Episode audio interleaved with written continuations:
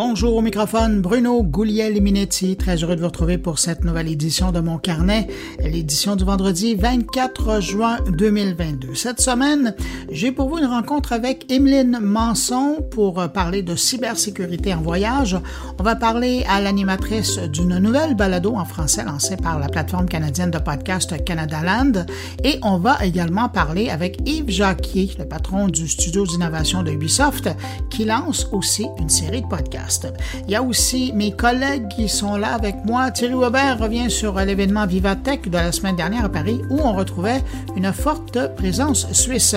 Stéphane Ricoul nous parle de la monétisation de la culture et Jean-François Poulain parle de design légal avec une spécialiste du sujet ou simplement dit comment faire plus simple avec des contrats d'utilisation de 30 pages qu'on retrouve souvent sur Internet. Alors voilà pour le contenu de cette édition de mon carnet. Maintenant, permettez-moi de saluer à cinq auditeurs de mon carnet. Salutations toutes particulières à Kim Fortin, Madeleine Rochon, Jean Genet, Marie-Christine Houlcaron et Chantal Neveu. À vous cinq, merci pour votre écoute et puis merci à vous que je n'ai pas nommé, mais qui m'accueillez en ce moment entre vos deux oreilles. À tous, je vous souhaite une excellente écoute.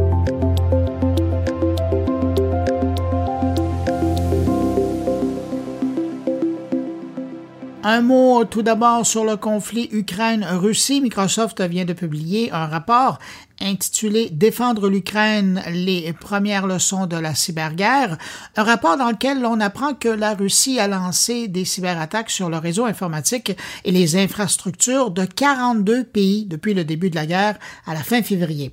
Pour ce qui est des cyberattaques russes contre l'Ukraine, on le savait déjà que dès avril dernier, la Russie avait déjà au moins fait plus de 237 cyberattaques contre l'Ukraine. Mais là, avec ce rapport de Microsoft, on découvre tous les efforts fait par la Russie pour pénétrer dans les réseaux informatiques des alliés de l'Ukraine et une panoplie d'activités d'espionnage autant auprès des gouvernements que du côté des organisations à but non lucratif. Et selon ce rapport, la Russie aurait réussi à contourner les systèmes de défense dans 29 des cas. Et euh, vous ne serez pas surpris d'apprendre que ce sont les États-Unis qui sont en tête du palmarès des cibles, quoique récemment Microsoft a dit avoir observé une augmentation des agressions envers la Finlande, la Suède, le Danemark et la Norvège. 128 organisations auraient été touchées par ces cyberattaques depuis le début de la guerre, la moitié étant des agences gouvernementales. Grosse surprise cette semaine dans la Twittosphère. On a appris que Twitter testait présentement les contenus longs. La nouvelle fonctionnalité qui est accessible à seulement quelques utilisateurs permet de rédiger un texte de 2500 mots avec un titre limité à 100 caractères. Je vous rappelle qu'aujourd'hui, les utilisateurs de Twitter sont limités à des publications de tout au plus 280 caractères. Alors, vous imaginez tout de suite la différence de taille. Selon Twitter, le but des Twitter Notes, euh, c'est de fournir aux auteurs une expérience qui s'ajoute aux tweets sur Twitter et contrairement aux tweets traditionnels, les auteurs de Notes euh, pourront les euh, modifier après leur publication. Reste à voir maintenant si cette fonctionnalité, si elle est adoptée, sera disponible gratuitement dans le futur ou euh, sera ajouté à l'abonnement payant Twitter Blue. Autre nouvelle surprenante de la semaine, celle concernant l'assistant vocal Alexa d'Amazon qui pourra bientôt imiter la voix de nos proches après leur décès. Pour y arriver, Alexa n'aura besoin que de l'enregistrement audio d'une minute pour reproduire des voix humaines. Qu'est-ce que Amazon a en tête, vous me direz? Ben, officiellement, on dit seulement euh, qu'on veut permettre aux gens de faire durer les souvenirs. Là, on parle de proches décédés, mais euh, le système pourrait également prendre la voix de personnes qui sont bien vivantes ou encore celle de personnalités connues. Selon Amazon, des voix pourront servir à lire des histoires ou allumer des lumières, par exemple, depuis un appareil Alexa. Un des défis importants des réseaux euh, sociaux en matière de protection des jeunes internautes, c'est la vérification de l'âge des gens pour donner ou non accès au service. Eh bien, Instagram pense avoir trouvé une nouvelle solution pour régler le problème, utiliser la reconnaissance faciale pour confirmer si oui ou non une personne à l'âge pour se brancher. Instagram commence à utiliser cette nouvelle approche d'abord aux États-Unis où la plateforme vient de mettre en place un système de vérification par reconnaissance faciale basé sur une intelligence artificielle. Depuis jeudi, quand quelqu'un tente de passer sa date de naissance sur Instagram de moins de 18 ans à plus, de 18 ans, ben, la plateforme demande une vérification. Alors, il y a deux moyens qui sont proposés à l'utilisateur, soit de demander à trois contacts de confirmer son âge ou encore de se soumettre à l'analyse de l'intelligence artificielle. Si vous êtes curieux de tester la chose, une version de l'outil est d'ailleurs disponible en ligne pour ceux qui veulent l'essayer. Alors, chose intéressante, selon une étude externe, l'outil utilisé par Instagram serait moins précis lorsqu'il s'agit de visages de femmes avec une peau foncée et plus précis avec les visages d'hommes au teint clair. Mais entre nous, après avoir dit ça, rien n'empêche un jeune de présenter une photo à l'objectif de son téléphone ou carrément de demander à quelqu'un d'autre de à sa place pour berner le système. Vous souvenez-vous de cette histoire de NFT du premier tweet envoyé par Jack Dorsey qui s'est vendu pour la rondelette somme de 2,9 millions de dollars? Eh bien, imaginez-vous que depuis le propriétaire de cette pièce virtuelle de l'histoire d'Internet tente de revendre son acquisition, mais euh, il semble que personne ne soit vraiment autant emballé que lui euh, pour euh, cette affaire-là. Mis d'abord aux enchères en avril dernier pour un montant de 48 millions de dollars, le milliardaire Sina Estevi n'avait finalement reçu que peu d'offres, et la plus généreuse d'entre elles euh, était de 30 000 dollars, une offre que le milliardaire a déclinée. Voilà qu'il relance l'affaire et cette fois, imaginez-vous, la meilleure offre se chiffre maintenant à 1100 dollars. Disons que son affaire va plutôt mal. Et dire que l'homme d'affaires malaisien avait dit euh, qui sait combien le premier tweet de l'histoire vaudra dans 50 ans, et il avait même qualifié le tweet de Mona Lisa. Ça brasse chez MindGeek, l'éditeur des sites pour adultes Pornhub, YouPorn et RedTube, pour ne nommer que ceux-là. On a appris cette semaine le départ du grand patron et de son numéro 2. Les deux sont partis, mais pas seulement. Cette semaine, il y a également 125 employés qui ont appris qu'ils n'avaient plus d'emploi avec un appel conférence de deux minutes. Au cœur de la débâcle, ben, évidemment, la défaillance de la modération des sites et les scandales entourant certains des contenus offerts sur la plateforme Pornhub. Le site a eu beau faire un grand ménage et retirer des millions de vidéos, les banques ont cessé de permettre l'utilisation de leurs cartes de crédit pour faire payer les utilisateurs et MindGeek a dû se retourner vers les crypto-monnaies pour le paiement de ses abonnements et autres services, ce qui a généré une chute évidemment des abonnements qui a été suivi par la chute de la valeur des crypto-monnaies elles-mêmes et par le fait même des liquidités de l'entreprise. Selon certains témoignages faits sous le couvert de l'anonymat de la part des gens encore à l'emploi de MindGeek, l'employeur a informé les employés congédiés de conserver le matériel informatique qu'ils avaient en leur possession, la compagnie ayant décidé de ne pas les récupérer. Microsoft travaille fort hein, pour séduire les internautes avec son furteur Edge et la dernière offensive va peut-être en séduire certains. Microsoft a annoncé que la prochaine mouture de son logiciel de navigation va arriver équipée d'une calculatrice, d'un convertisseur d'unité et imaginez-vous d'un testeur de vitesse de bande passante. Ce nouveau canif suisse de la navigation Internet proposera également une horloge mondiale, un dictionnaire et un traducteur de langue. Oui, tout ça inclus dans le Furteur Edge. Et je termine cette revue de l'actualité de la semaine numérique avec la création du Metaverse Standard Forum. Les Huawei, Meta, Microsoft, Epic Games, mais également les Adobe, Alibaba, Qualcomm, Sony, Nvidia, Unity et même IKEA et une vingtaine d'autres entreprises se sont associés pour définir le futur du métavers pour normer le métavers. La coalition s'engage à favoriser la coopération entre les entreprises et à développer des normes communes pour le métavers. On parle ici de normes ouvertes pour la réalité augmentée et virtuelle qui permettront au futur monde virtuel de communiquer les uns avec les autres. Malheureusement, il y a des joueurs importants qui étaient absents de la création de ce forum, notamment Google et Apple, et ça c'est sans parler des métavers déjà existants comme The Sandbox ou Decentraland. Roblox et Niantic, qui ont aussi leurs projets, sont également absents des partenaires du Metaverse Standard Forum.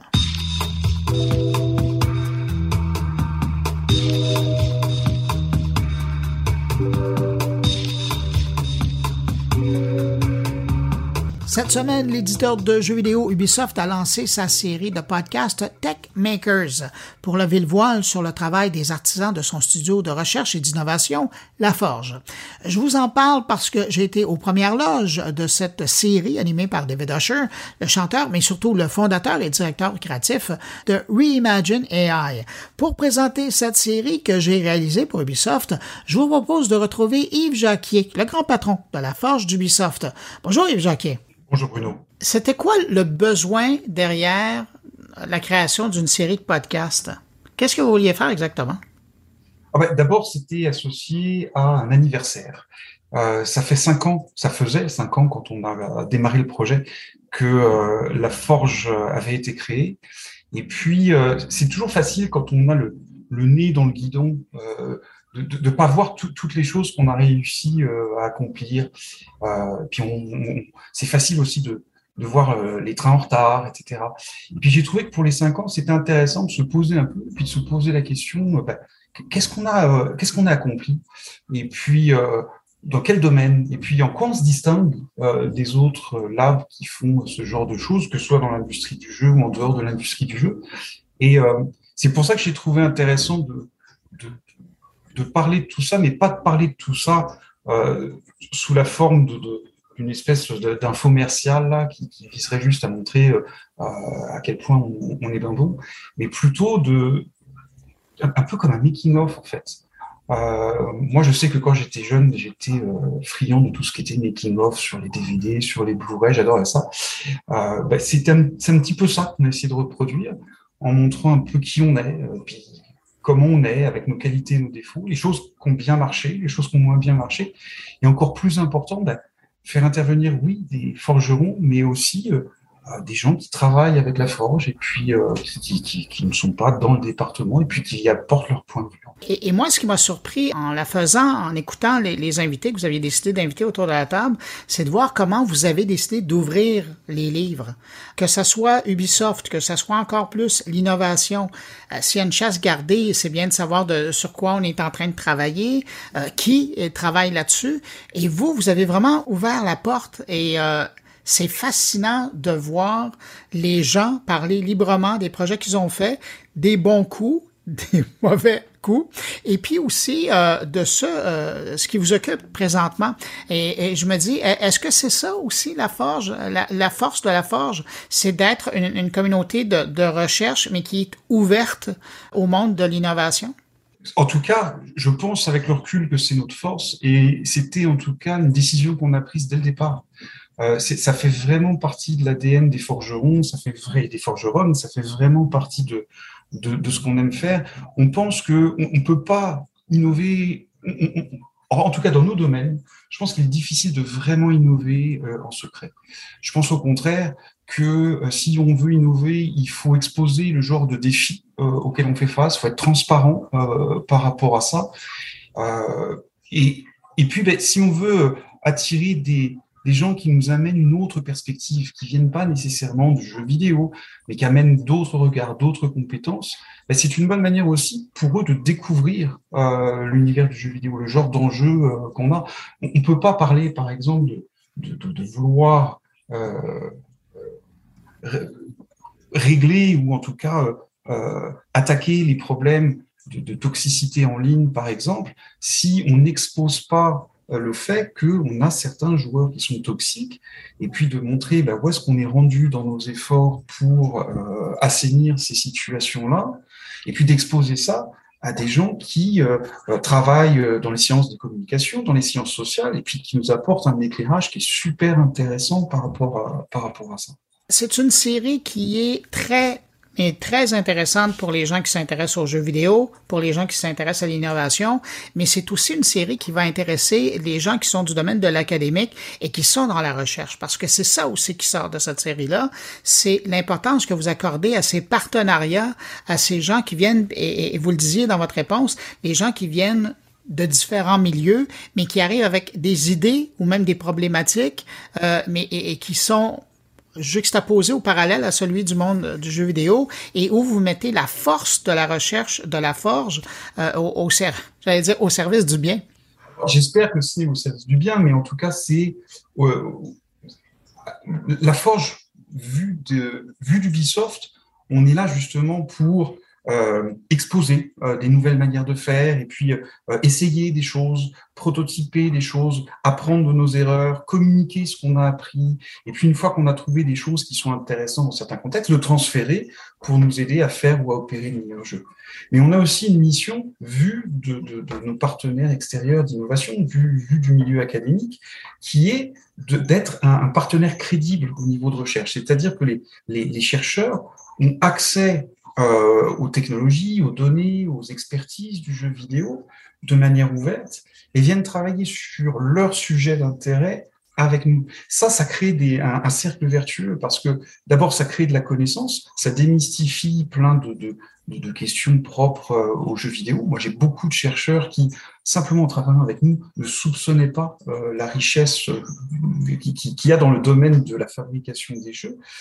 Il y a énormément de, ils repartent aussi de là avec beaucoup de d'idées parce que comme euh, on essaye d'être le plus interdisciplinaire possible, a des chercheurs en intelligence artificielle qui ont l'habitude toute la journée de ne travailler qu'avec d'autres chercheurs en intelligence artificielle, bah, se mettent d'un seul coup à travailler avec des artistes, avec des designers qui euh, bah, leur donnent du feedback sur euh, leurs prototypes, sur leur manière de travailler. Puis ça, ça permet d'ouvrir euh, euh d'autres horizons. Ça leur permet aussi, tout en travaillant sur euh, leur recherche, de voir, de, réorienter leur recherche parce qu'ils reçoivent un feedback industriel direct en fait.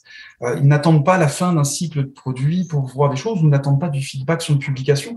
Ils voient tout de suite les contraintes qu'il peut y avoir à l'utilisation de, leur recherche. Donc c'est ça qu'on essaie de faire. Et puis ce côté, euh, euh, on est très, ce côté la, de la connaissance publique pour nous, c'est important parce que le jeu vidéo prend une place de plus en plus euh, importante euh, dans notre société. C'est euh, un des médias les plus consommés par les Gen Z aujourd'hui. Donc, on a quelque part une espèce de responsabilité corporative au niveau de la société, puis de s'assurer que ben, on redonne quelque part, on, on donne de, la, on est transparent et, on contribue à, créer cette connaissance publique. Ah, Yves, en terminant cette série de podcasts-là, vous y avez pensé, vous l'avez ben, quelque part conçu aussi, vous l'avez écouté une fois que c'était terminé. Qu'est-ce que vous retenez de, de, ces, euh, de ces cinq épisodes? Alors, d'abord, que c'est très dur de s'entendre dans ce genre d'exercice. Mais euh, je trouve ça très chouette, en fait, parce que j'ai trouvé que tous les, de, tous les forgerons, tous les, euh, tous les participants se ressemblent, en fait ils sont tels que je les connais euh, quand je travaille avec eux euh, tous les jours, euh, avec leur personnalité, avec leur manière de parler. Pour moi, c'est le truc le plus chouette. C'est que cette, volonté de soulever un peu le, rideau et puis montrer un petit peu le making-of de tout ce qu'on fait, ben, pour moi, c'est la plus belle réalisation.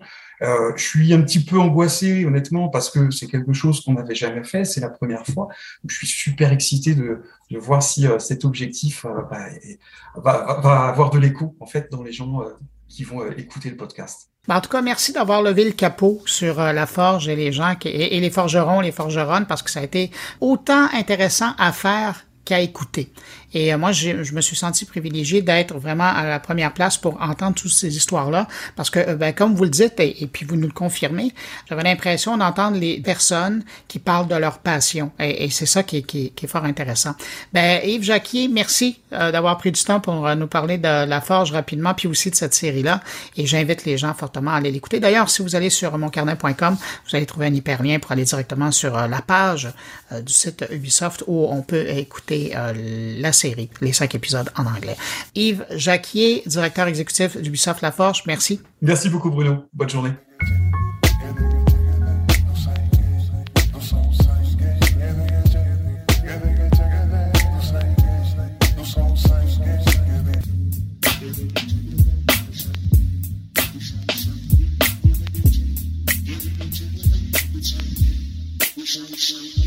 Grosse nouvelle dans le paysage de la podcastosphère canadienne, le groupe Canadaland, du nom du podcast phare du groupe, propose maintenant son tout premier podcast en français intitulé Détour. Canadaland, c'est un des plus importants podcasts au Canada anglais depuis, je dirais, son lancement en 2013, parce que rapidement, Jesse Brown avait attiré l'attention en couvrant les coulisses de l'information au pays et avait surtout sorti des histoires importantes que les médias traditionnels ne touchaient pas. Depuis, Canadaland a lancé d'autres podcasts, mais Détour, c'est quand même le tout premier en français. Pour en savoir plus sur ce nouveau rendez-vous mensuel, on va rejoindre son animatrice, Émilie Nicolas, que vous connaissez peut-être pour l'avoir lu dans les pages du Devoir ou encore l'avoir euh, entendu dans les médias anglophones canadiens.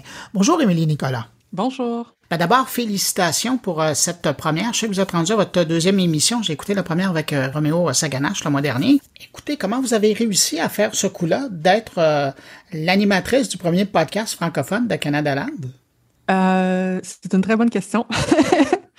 en fait, je collabore avec Canada Land maintenant depuis près de deux ans. Um, c'est, euh, c'est, en fait, je travaille déjà dans, dans les, dans les médias euh, anglophones aussi depuis, depuis un certain moment. Donc, j'écris au Devoir et à Montreal Gazette. Puis, je, collabore beaucoup aux émissions de télévision de, de, de CBC. Um, notamment, euh, j'ai déjà étudié à Toronto, j'ai habité là avant, donc j'ai mes réseaux journalistiques sont aussi là-bas. Je pense que ça l'a aidé à ce que d'abord ils comprennent que j'existe pour faire des, pour collaborer parfois des émissions en anglais. Euh, puis, euh, je pense que ça fait un moment qu'il y, a un intérêt à Canada pour faire euh, du contenu francophone. Il y a beaucoup de francophones qui les écoutent déjà, mm. des gens au Québec, mais aussi des francophones d'ailleurs au pays. Puis, c'est quelque chose qui leur avait été demandé souvent. puis, le réseau de podcasts, pour ceux qui connaissent mal, c'est quand même l'un des, principaux réseaux, réseaux de, de, de balado au Canada. On parle de centaines de milliers de téléchargements euh, par semaine. Là. Il, y a une, grande audience. Euh, puis, euh, mais ça reste un, média qui est assez nouveau, nécessairement comme le milieu du podcast en général. Donc, il y a de la place à, l'innovation pour essayer des choses. on avait fait un, pilote à l'automne, à l'été dernier, c'est-à-dire où euh, ça m'arrive de remplacer Jesse lorsqu'il est en vacances euh, pour faire l'animation du, du, podcast Shortcuts, donc qui est un podcast de commentaires euh, sur l'actualité médiatique.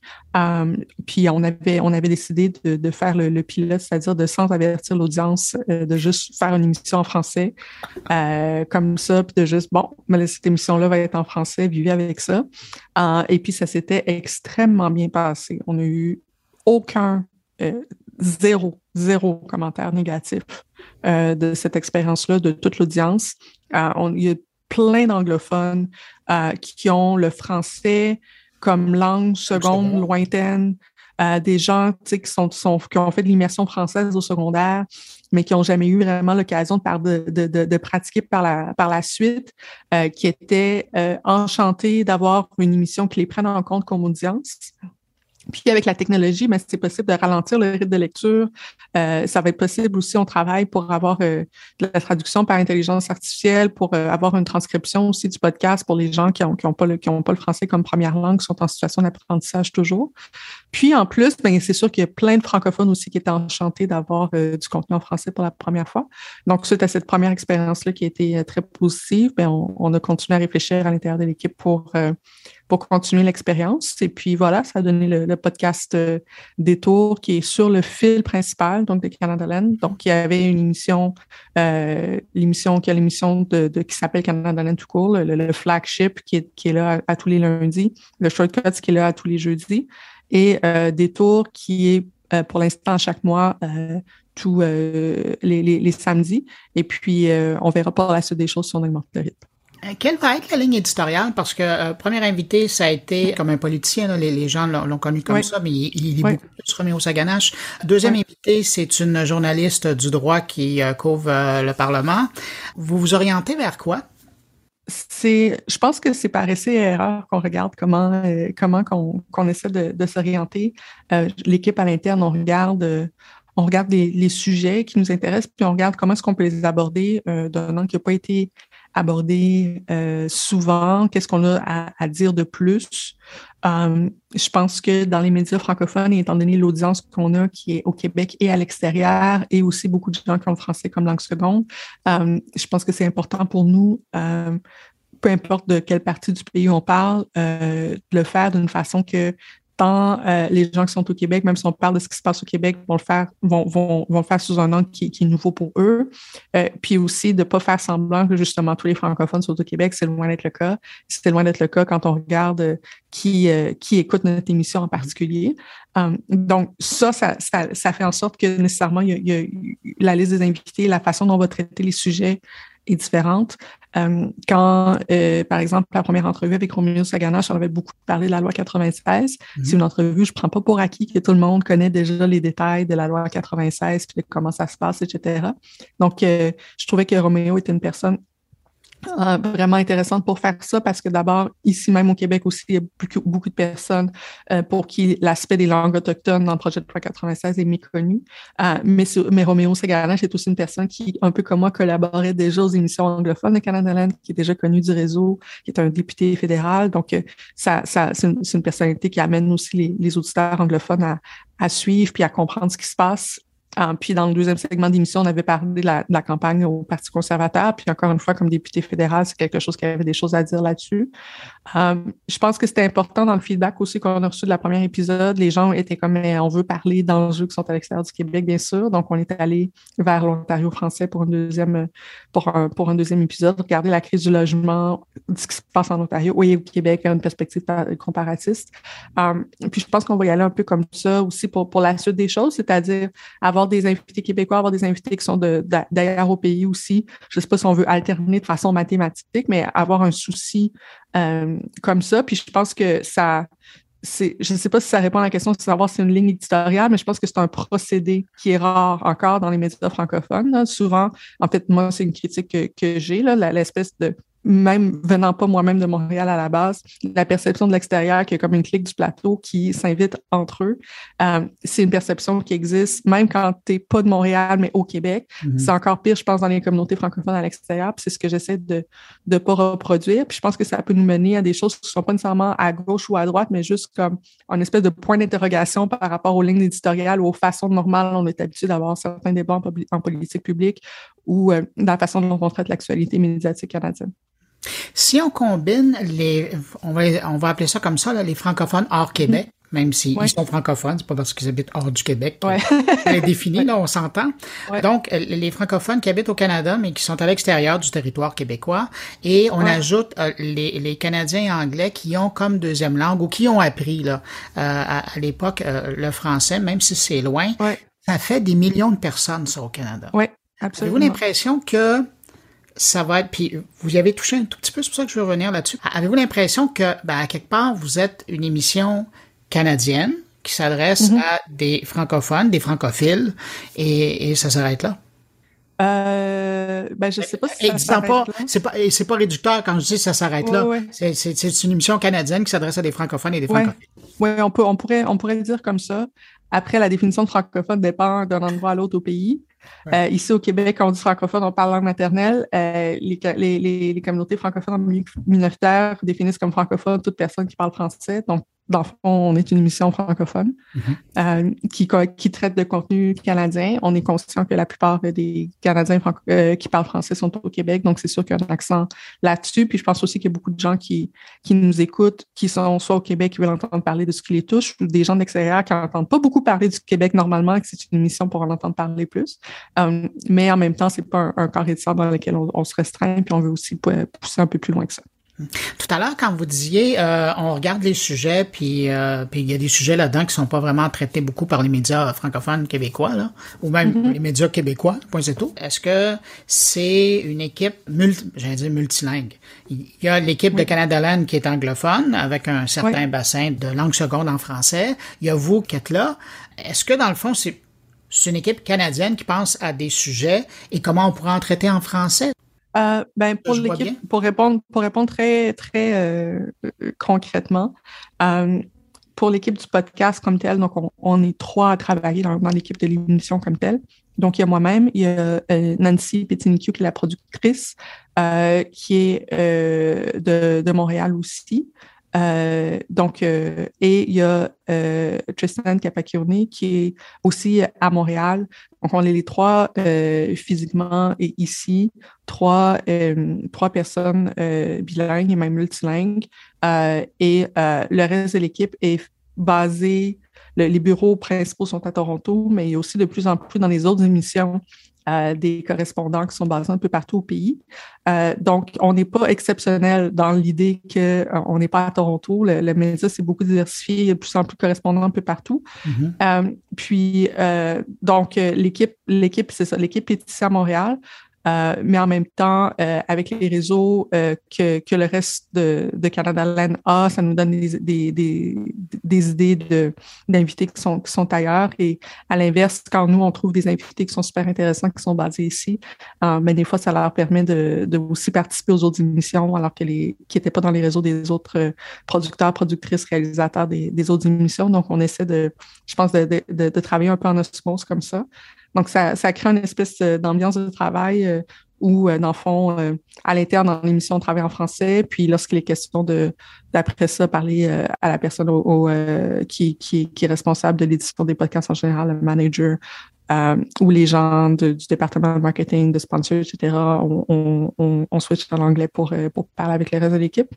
Donc, je trouve ça intéressant parce que c'est vraiment, c'est vraiment comme une espèce d'expérience sociale, tant au niveau de l'audience que de la façon de faire. Euh, c'est pas quelque chose qu'on aurait pu faire euh, à l'extérieur du monde de, l'Internet. Euh, je dire, avec le CRTC, tu pourrais pas prendre un, une émission de radio ou un poste de radio, puis oups, du jour au lendemain, passer au français une fois de temps en temps. sur, Vous pourriez, mais ça arriverait juste une fois. oui, c'est ça, exactement, exactement. Donc, donc c'est drôle parce que ben, c'est sûr que les langues ont, ont beaucoup de place dans, dans, dans la société comme québécoise et canadienne, puis aussi dans le beaucoup, ça prend beaucoup de place, je pense, dans nos têtes, dans le discours qu'on a, dans les réflexions qu'on a. Sauf qu'en même temps, c'est ça. Je pense que le, le, podcast, le balado, l'Internet permet de, de faire une expérience, donc euh, surprendre un média de Toronto, puis mettre du français dedans, puis regarder ce qui se passe. Euh, je pense qu'il y a très peu de précédents là-dessus. Euh, et euh, c'est pour ça, en fait, moi, j'ai beaucoup de, reconnaissance à, l'équipe, puis à, puis à Jesse Brown pour ça, parce que, qui est le, fondateur, parce que, en fait, c'est comme si on avance un peu, euh, on essaie de quoi, hein? Puis nécessairement, c'est, ça, ça, ça, essayer de quoi, ça compose, il y a des gens qui pourraient le prendre comme un risque. Ça, ça, inclut nécessairement aussi beaucoup de confiance. Si c'est pas tout le monde dans l'équipe qui est bilingue et qu'on le laisse faire un choix en français, ça veut dire que on est à l'aise avec le fait que je ne veux pas dire de niaiserie. Euh, donc, il y, a, beaucoup de, il y a beaucoup de confiance derrière le simple fait que le projet existe. Euh, puis, euh, puis j'ai beaucoup de reconnaissance pour ça. Mais ça dit beaucoup aussi sur la qualité de l'auditoire de Canada Land, de l'ouverture qu'ils ont. Parce que quand vous avez fait votre test, euh, puis vous le dites, là, il n'y a, pas un mauvais commentaire qui a été envoyé, c'est beaucoup. Mais je reviens sur Canada Land parce que moi, je, ben, je les suis depuis tout le temps. Là. Je les ai vus naître en 2013 euh, quand euh, Brown a lancé ça, puis après, ça a évolué. C'est drôle parce que dans les premières années, on disait que c'était très ontarien, c'était très mm-hmm. torontois, même plus qu'ontarien.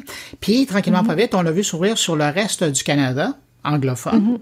Et là, euh, je, trouve ça le fun. J'ai comme l'impression que c'est comme, on je dirais pas que c'est sa dernière évolution, là, mais c'est comme une étape importante qu'il arrive aussi au Québec, qu'il décide de le faire en français. C'est aussi, euh, les Anglais diraient, un statement d'offrir maintenant euh, une production dans l'ensemble du catalogue là, des podcasts qui sont offerts. Avez-vous l'impression d'être un joueur de l'histoire de, de Canada Land là-dedans? Je pense que effectivement, c'est sûr que c'est normal pour n'importe quel euh, média, surtout avec une petite équipe, de commencer d'abord plus, plus proche de sa zone de confort, puis d'élargir par, par la suite. Je pense que ce qui se passe avec Canada c'est sur deux fronts.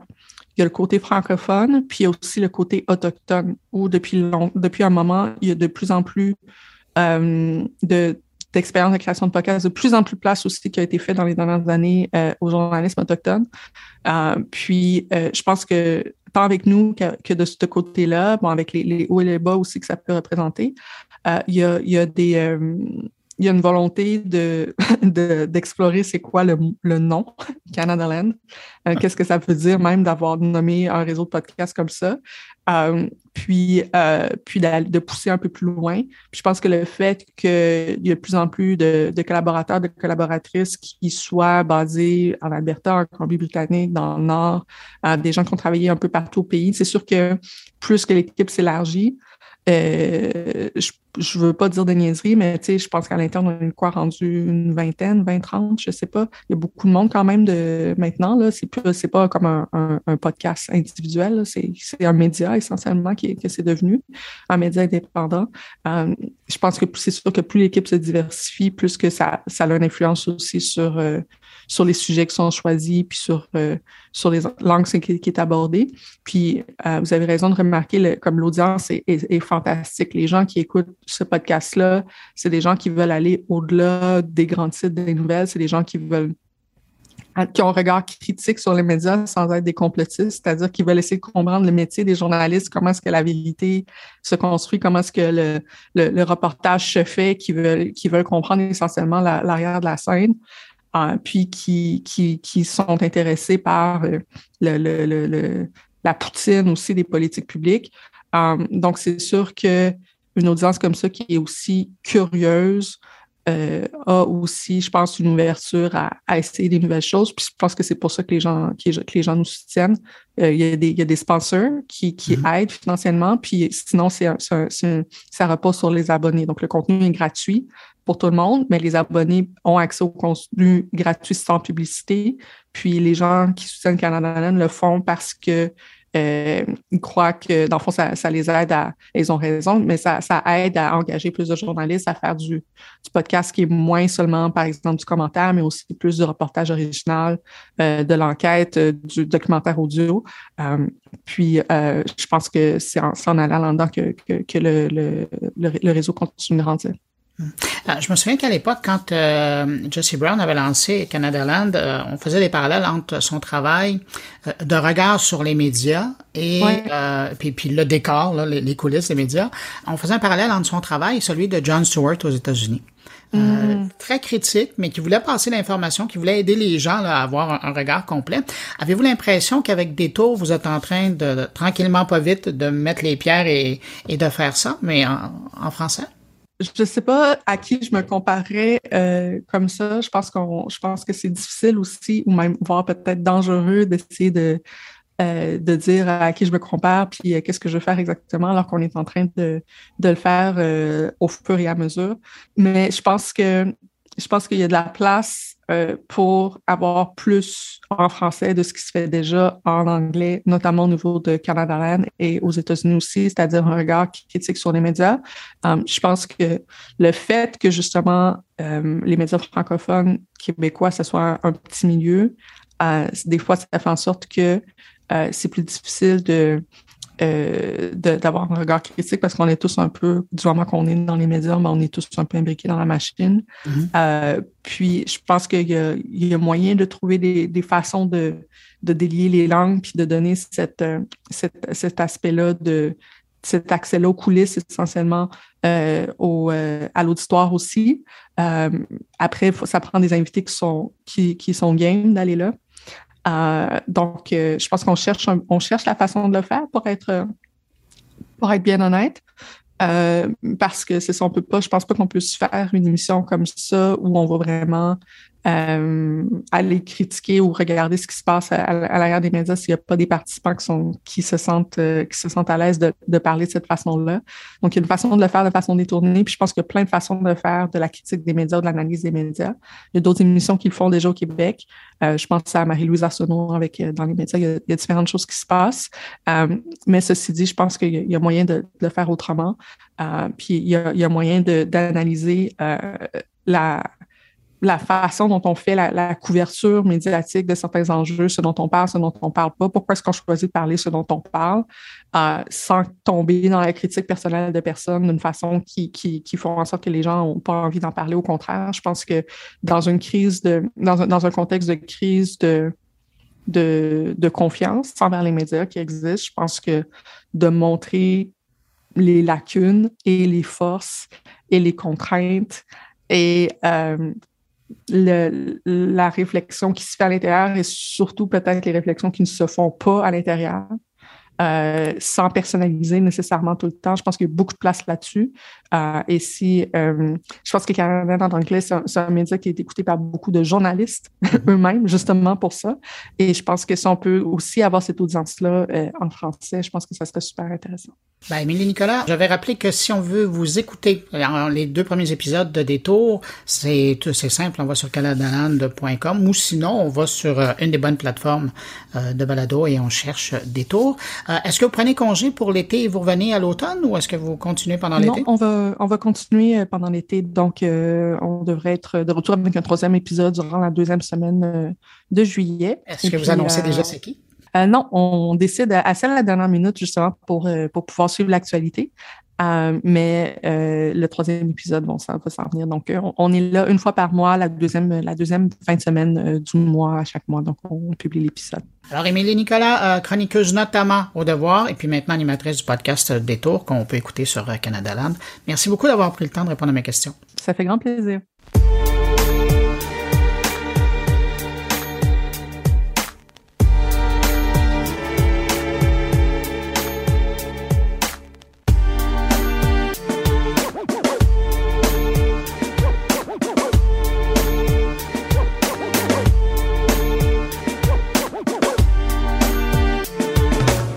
Les podcasts et on parle de cybersécurité maintenant. Vous êtes peut-être de ces chanceux qui prendront des vacances cet été, qui partiront loin de chez eux avec leur téléphone, leur tablette, peut-être même leur ordinateur portable pour aller voir ailleurs qu'est-ce qui se passe et se reposer. C'est en passant à vous que j'ai invité ma prochaine invitée, Emeline Manson. Elle est spécialiste de cybersécurité pour justement parler de sécurité numérique quand on est sur la route, loin de son chez-soi bien sécuritaire. Bonjour, Emeline Manson. Et bonjour. Emeline, la cybersécurité, quand on est en vacances, quand on est en voyage, vous le disiez, euh, les, les, cybervoleurs, euh, cybercriminels prennent pas de vacances, mais nous, quand vient le temps de prendre vacances, on est, on est porté à, relâcher les bonnes habitudes qu'on a à la maison, au travail, et euh, faudrait pas. Hein. Non, idéalement, non. On partage beaucoup de choses sur les réseaux sociaux. On fait des choses quand on est à l'étranger qu'on ne ferait pas quand on est à la maison nécessairement. Donc, effectivement, il y a probablement plein de petites choses à mettre en place pour s'assurer de, de, revenir la tête légère et tranquille. Est-ce que vous diriez qu'on est encore plus exposé quand on est en déplacement que quand on est à la maison ou au bureau? J'ai tendance à dire oui, et un des constats que j'ai fait dans les derniers mois, dernières années, c'est déjà en partant, on est sensibilisé quand on est sur notre ordinateur, mais du moment où on est sur notre téléphone ou sur une tablette, le fait d'être sur ce petit appareil-là et que nos pouces vont très très vite, déjà il y a une désensibilisation, déjà il y a le pas de recul qui se fait moins que d'habitude. Oui, puis elle a fait aussi que, puis vous le dites, hein, c'est notre téléphone, c'est notre tablette, alors que on utilise les réseaux des autres euh, et, les sites des autres et les passerelles des autres. Mais donc, si on y va là euh, de, façon pratique, à quoi il faut faire attention quand on est en déplacement? Je le disais rapidement tout à l'heure par rapport aux réseaux sociaux. On a tendance à partager beaucoup, beaucoup de choses sur les réseaux sociaux. Moi, je vous, le premier conseil, ce serait de limiter les informations qu'on partage en ligne. Et on va au chalet, on va en voyage en Europe, on va en fin de semaine voir la belle famille, peu importe. Rester discret, euh, informer Internet de nos déplacements, c'est donner de précieux, précieux conseils recommandations ou Q, en tout cas, à nos amis cybercriminels en disant Oh, le champ est libre. Tu sais, combien ça s'est vu Des gens qui disent On est parti en vacances, on va à Cuba de telle date à telle date, puis ils reviennent et ils se sont fait cambrioler à la maison. C'est pas un hasard. C'est pas un hasard. Il y a peut-être autre chose qu'Internet, mais déjà en partant, première chose, je dirais, de limiter les informations qu'on partage en ligne. Et à la limite, si vous voulez les partager, attendez d'être revenu au moins oui, à ben la maison pour accueillir euh, les gens qui, euh, qui auraient le goût de passer chez vous. Bon, alors, ça c'est clair. Maintenant, euh, une fois qu'on est rendu, si on a décidé de pas partager euh, ces informations-là aux gens, qu'est-ce qu'on fait? Mais je, je, vais y répondre et j'ai même envie de dire, il y a peut-être d'autres choses qu'on pourrait faire avant de partir aussi pour sécuriser la maison. Puis après, en voyage, je vais avoir plein de petites recommandations aussi. Déjà, avant de partir, débrancher notre routeur à la maison. C'est cette fameuse pièce maîtresse euh, qu'on a à la maison qui donne accès à Internet. Puisqu'on est absent, bah, il n'y a aucune raison de le laisser allumer. De cette façon, on, on limite notre exposition et notre consommation d'électricité au passage. Donc, c'est génial. On débranche, de faire une sauvegarde on pense beaucoup au, côté euh, professionnel, de faire une sauvegarde de nos données, de nos données clients, mais tout ce qu'on a aussi du point de vue personnel, les photos, la graduation du jeune, euh, l'événement sportif de l'autre, etc. Donc avant de partir, c'est peut-être une bonne pratique d'en profiter pour faire une bonne sauvegarde des données. Euh, c'est peut-être le temps de faire des mises à jour, de faire ce, genre de choses. Donc, c'est des choses que je recommande de faire avant. Avant aussi, puis là, je vais raconter une petite anecdote personnelle aussi, et tu vas, vous allez, excuse-moi, on passe du vous au-dessus, Bruno, mais tu vas comprendre pourquoi L'été dernier, je suis partie en Europe. Puis c'est quelque chose que je suis très à l'aise de dire euh, sur, sur Internet. Je suis partie en Europe, j'ai de la famille. Et là, chez la famille chez qui on était hébergé, on s'est fait cambrioler. Ça, c'est le truc que même quand c'est chez vous, c'est poche. Mais là, tu es en vacances, tu même pas dans ton pays, puis tu te retrouves pas d'ordi, pas de téléphone, pas rien. Je sais que perdre un appareil ou se faire voler un appareil, c'est jamais dans nos plans. Pourtant, euh, ça arrive, fait vécu. Donc, il y a peut-être des choses qu'on peut faire en amont pour que ce soit moins pénible. C'est-à-dire de déjà verrouiller automatiquement notre ordinateur, notre appareil. C'est après un certain temps d'utilisation, hop, il se verrouille tout seul protégé par un mot de passe. On peut aussi activer la géolocalisation de nos appareils. Ça, c'est une bonne chose. Et aussi l'effacement des données à distance. C'est une possibilité. Maintenant, on est en vacances, on est euh, au froid. Il y a peut-être des gens l'été qui vont au froid parce qu'il fait trop chaud. Hein. Justement, j'ai des amis qui m'ont proposé d'aller en Islande. c'est une bonne question. Euh, ou alors on peut aller dans le sud. Bon, on va aller en montagne. Peu importe. Qu'est-ce qu'on fait? Première de mes recommandations, fuyez les Wi-Fi gratuits. Évitez le plus possible de se connecter à des Wi-Fi gratuits, des Wi-Fi publics. Euh, c'est pas une connexion connue et sécurisée comparativement à la maison. C'est notre routeur, on l'a paramétré normalement.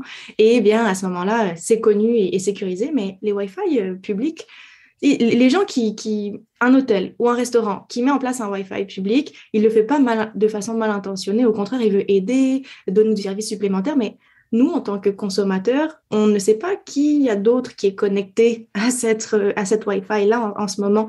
Donc, on en avait parlé, on a fait un premier épisode de podcast ensemble qui parlait des VPN l'année dernière au mois d'août. Mais un VPN, primordial. Allez écouter cet épisode-là si vous ne l'avez pas encore écouté. Mais faites un choix de VPN avant de partir, installez-le, puis utilisez-le durant votre voyage. Qu'est-ce que tu brancher sur un accès sans fil. Ouais, ouais, ouais. Qu'est-ce que vous auriez à dire par rapport à la sécurité qui entoure le Bluetooth? Parce qu'on est porté quand on est en vacances.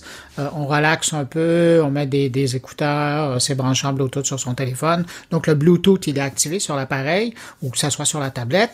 Euh, mais il y a des risques à ça aussi. Oui, ma première recommandation, et je l'ai fait pour le mien d'ailleurs très très dernièrement, c'est drôle qu'on en parle, c'est de renommer notre appareil. Parce que par défaut, il y a le nom, la marque du téléphone en question, le nom de l'appareil, bah, de le renommer pour que même si on se trouve dans une pièce où il y a plein de personnes. Puis là, il y a quelqu'un qui, qui, allume son, son Bluetooth. Il peut pas savoir quel appareil appartient à qui. Donc, de cette façon, moi, personnellement, mon, mon appareil, je l'ai renommé Inconnu. Donc, euh, bah, bonne chance de savoir que c'est le téléphone que j'ai entre mes mains qui s'appelle Inconnu. À part si quelqu'un me connaît et dit, ah, ça, c'est Emeline, c'est sûr que c'est elle qui a fait ça. Donc, à ce niveau-là, de pas laisser les appareils avec le Bluetooth allumé dans les dans les euh, appartements ou dans les voitures parce que là c'est facile de passer à côté de dire ah j'ai un signal, il y a sûrement un téléphone dans l'auto, ils sont partis à la plage. Donc, ce genre, ce genre de choses. Euh, vite, vite, à quoi est-ce que je peux penser d'autres de, ben, Les appareils aussi oubliés? que je m'explique. Euh, quand on s'est connecté à quelque part, à, je sais pas, on était en soirée avec des amis, puis là, ils ont leur euh, appareil, leur enceinte Bluetooth, ben, peut-être c'est téléphone pour la soirée, mais après, de l'enlever de nos appareils de confiance, ces appareils-là, parce qu'on ne sait pas trop on ne sait pas trop la vie de quoi elle est faite. Si on est proche puis que ça se connecte automatiquement, ça peut amener des enjeux. Donc, c'est ce que je verrai rapidement. Ah, il y a une époque où, euh, parce qu'on a parlé d'accès sans fil juste avant, mais il y a une époque où on allait, c'était comme incontournable, on allait dans les cafés Internet. Là, il y en a moins, mais il y en existe encore dans certains lieux qui sont touristiques. Qu'est-ce qu'on fait pour euh, essayer d'être prudent quand on doit aller dans un endroit comme ça qui, qui, est, qui est fait, puis il y a quelque part aussi qui est reconnu et qui est un beau point pour les gens qui veulent perpétrer euh, des actes illégaux par rapport aux gens qui sont de passage. Là. Mais c'est une excellente question et justement, je dis souvent en blague que euh, je souffre d'une scène paranoïa, c'est-à-dire que euh, je vois le mal un petit peu partout, mais c'est une déformation professionnelle. Personnellement, si on dit, Emeline, c'est ta dernière chance, c'est ta dernière possibilité, si tu veux accéder à Internet, il faut que tu ailles dans un cybercafé, bah à ce moment-là, j'irai ni voir mes courriels, ni voir mes comptes de banque. Euh, j'irai pas faire grand-chose finalement. Et publier du contenu pareil sur Internet, on laisse des traces. Puis l'enjeu, c'est toujours de dire dans la pièce, parmi les gens qui sont connectés depuis leur propre poste informatique, on est tous connectés finalement au même réseau. Est-ce qu'il y a des personnes mal intentionnées là-dedans? Est-ce qu'il y a un problème si l'information que je suis en train de donner ou l'information que je suis en train de taper à l'écran sur l'ordinateur, sur mon poste informatique, est-ce qu'il y a un enjeu si quelqu'un accède à cette information-là? Si la réponse est oui, mais vaut mieux pas prendre de risques et ne pas le faire. Aujourd'hui, surtout, en plus avec les données mobiles, on a euh, nos appareils, euh, on a nos téléphones, on peut aussi prendre une carte SIM de l'endroit où est-ce qu'on est en vacances pour avoir des données de cet endroit-là, donc avoir Internet de cet endroit-là. Il y a aussi des petits euh, routeurs mobiles, portatifs qui existent. Quoi, pareil, on peut mettre une carte SIM dedans, puis le traîner avec nous pour avoir de la 5G, 4G un peu partout. J'irai plus avec cette option-là. Je pense que les cybercafés sont aujourd'hui démodés et ouais, euh, Ouais, ce serait mon point de vue. C'est une bonne question. non, mais, non, mais c'est sage. Euh, je serais curieux de vous entendre sur euh, l'exemple qu'on a vu euh, récemment lors des derniers Jeux olympiques qui sont tenus en Chine. Euh, il y avait notamment la délégation canadienne qui avait décidé de ne pas amener leur appareil, leur téléphone principal. Il y a des gens qui ont amené des téléphones secondaires, mais qui étaient branchés sur rien, uniquement pour prendre des photos, carrément un appareil photo, mais pas relié à Internet. Mm-hmm. comment vous, vous avez vu ça? Hmm. C'est euh, encore une fois une très très bonne question. Comment c'est sûr que ça amène des enjeux. C'est sûr que euh, je trouve ça bien que le Canada ait pris des mesures et peut-être ait mis des balises parce qu'effectivement, on se retrouve dans un pays où on sait que la réputation est l'espionnage, le cyberespionnage. Donc, c'est vrai que quand on y va avec nos appareils personnels, on prend des risques, clairement. On prend des risques déjà au niveau des connexions sur lesquelles euh, on, on, se connecte, au niveau des sites sur lesquels on, on se connecte. Euh, c'est au niveau de la fouille aussi, parce qu'il y a peut-être aussi le fait, on oublie, mais quand on est à l'aéroport, on arrive, un douanier pourrait très bien demander à fouiller l'appareil. Euh, ben à ce moment-là, ça peut amener des enjeux. Donc, euh, je pense que ça c'est encore peut-être de la scène paranoïa, mais pareil, nous, quand on s'en va en vacances, est-ce qu'on veut vraiment y aller avec le gros téléphone qu'on traîne d'habitude quand on est euh, dans, dans, notre vie euh, normale, entre guillemets? Est-ce, ou est-ce qu'on pourrait justement ramener un autre téléphone un petit peu plus vieux, puis de, bon, un peu plus vieux, ça amène des vulnérabilités au niveau des mises à jour aussi, donc s'assurer qu'il est à jour pareil, mais de dire au moins, c'est pas le téléphone où il y a tout plein de data, d'avoir juste mon application de courriel, juste mon application de, euh, de bancaire. Pareil, tiens, j'en profite en parlant des applications bancaires pour dire, quand on est en voyage, on a le double facteur d'authentification. Le double facteur d'authentification, le petit texto qu'on reçoit ou le petit code qu'on doit rentrer pour s'assurer que c'est bien nous, ben, gardez en tête quand vous partez en vacances que le petit code, le petit texto, vous n'allez pas le recevoir probablement parce que vous n'allez pas avoir votre numéro actif, à moins que vous fassiez du, bon, le roaming, puis que vous ayez quand même accès à votre numéro de téléphone. Ça risque de coûter cher, ça aussi, par exemple, mais euh, ça à garder en tête. Donc, c'est peut-être, avant de partir en vacances, une bonne idée d'opter plutôt pour une application génératrice de code, que eux, c'est pas le, le réseau téléphonique, mais c'est vraiment via l'appareil, via le téléphone directement. Et vous m'amenez à la dernière question parce qu'il y a probablement des gens qui nous écoutent qui, eux, ne partiront pas en vacances cet été. Mm-hmm. À la limite, ils vont se déplacer, mais pour le travail. Euh, et, il y a ça aussi qui est important à savoir. Et ça, c'est vrai 365 jours par année. Là. Quand on voyage, c'est une chose d'être cyber prudent dans notre vie personnelle, mais il y a aussi des risques pour les appareils qu'on utilise et qui nous relient à notre employeur. Et ça, faut être conscient de ça aussi. C'est certain. Le, en, en restant dans le même pays. Est-ce que le contexte, c'est de rester dans le même pays ou de voyager pour affaires quand même à l'extérieur? Ok, donc euh, dans ce cas-là, oui, effectivement, il y a des choses importantes. Moi, je dis, quand vous partez en voyage, que ce soit en voyage d'affaires ou personnellement, amenez vos, vos propres euh, câbles de chargement. Déjà en partant, n'allez pas... Euh, on, est un peu tenté, il y a ça souvent dans les musées ou dans des événements touristiques, plus de, oh, il y a une boîte, vous pouvez enfermer votre téléphone dedans, le plugger, puis il est fermé à clé, il est en toute sécurité. Ouais, mais je plug mon téléphone à, un fil que je sais pas trop. Oui, il charge, mais est-ce qu'il fait d'autres choses?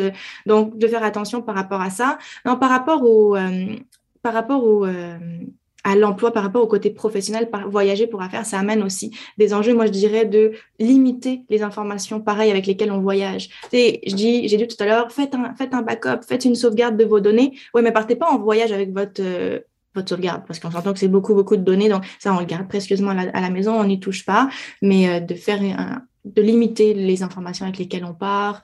Et peut-être en terminant, euh, éviter euh, les appareils qui vous sont prêtés ou qui sont loués, parce qu'on ne sait pas vraiment ce qu'il y a dedans.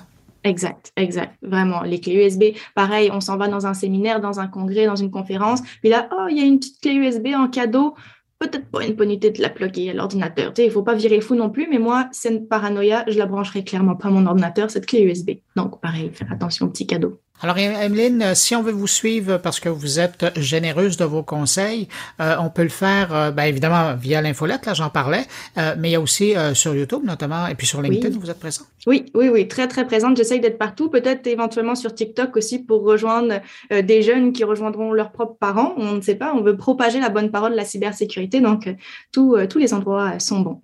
Bon, alors je rappelle, Emeline Manson, elle est euh, ben, présidente et formatrice experte en prévention chez euh, Cyclic, qu'elle a fondé récemment. Et puis elle enseigne aussi euh, en cyberenquête, cybercriminalité à la Polytechnique Montréal. Merci beaucoup d'avoir pris le temps de répondre à mes questions. Puis si vous en prenez, là, ben, il y a de bonnes vacances. Merci beaucoup, Bruno.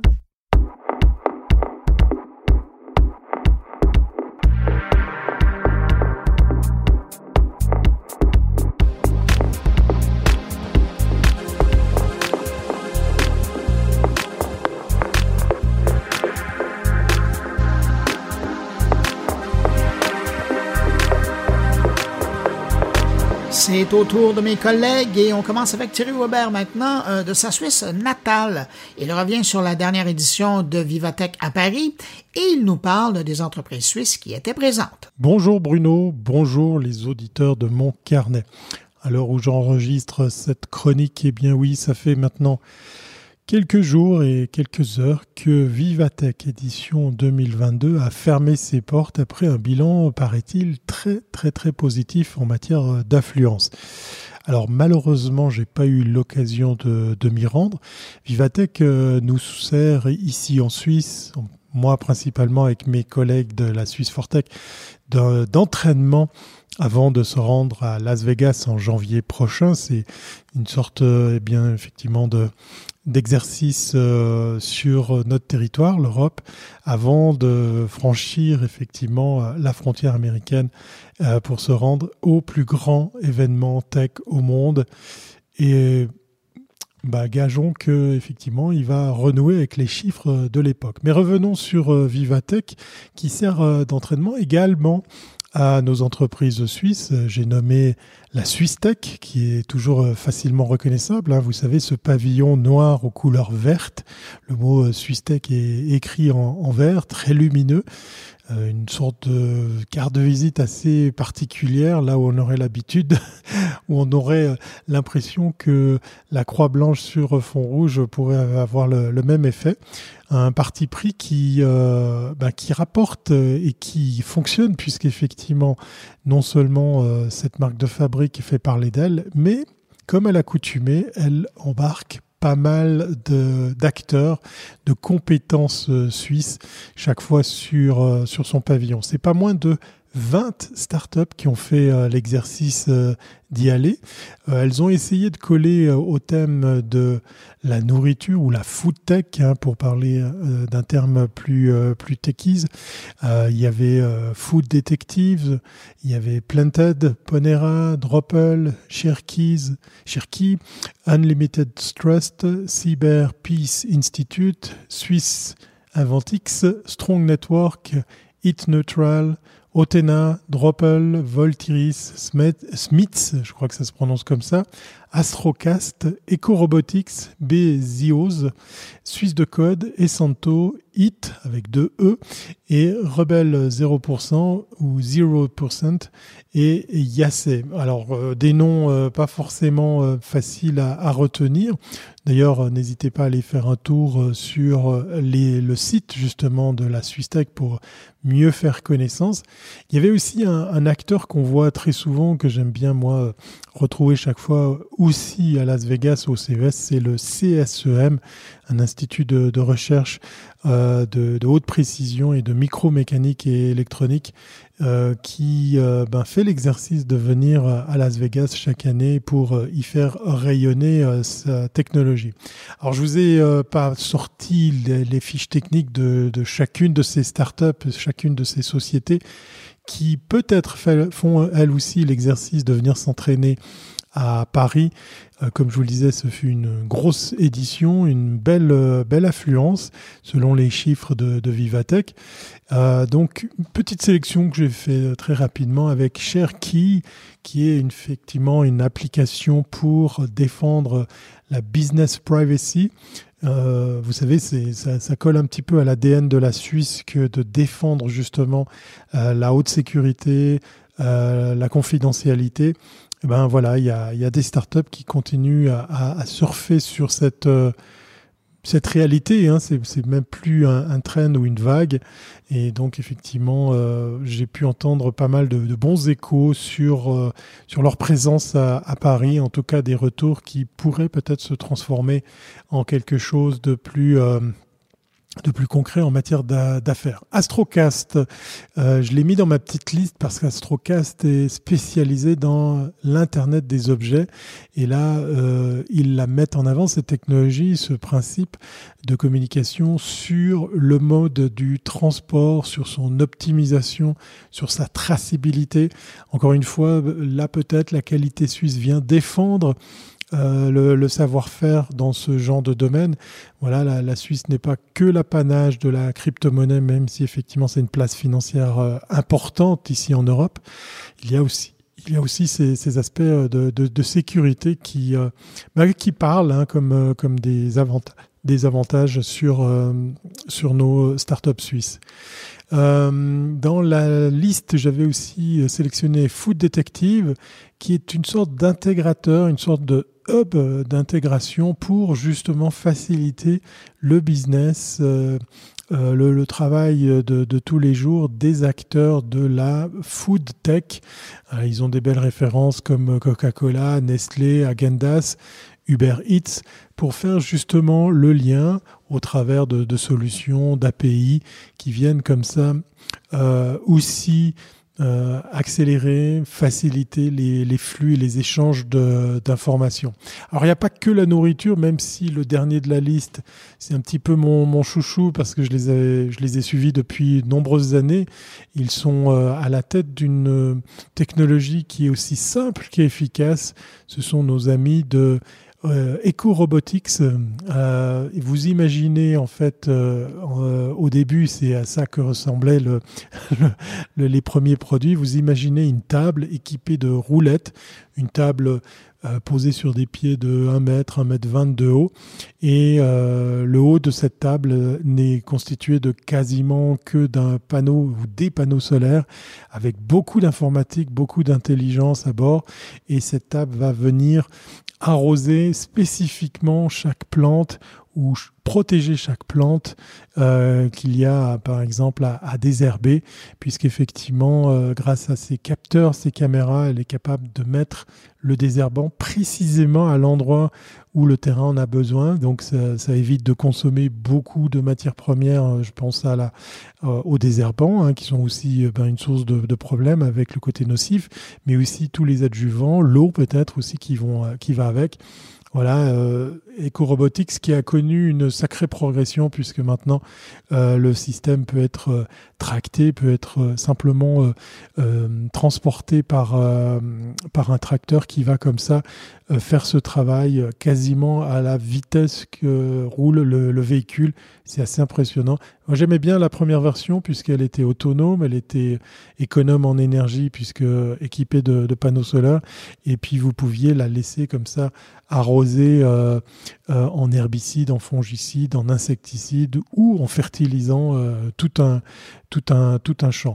Je pense que l'évolution de leur technologie fait comme ça euh, appel, fait écho à une question qui est de simplement pouvoir faire de plus grandes surfaces de, traitement.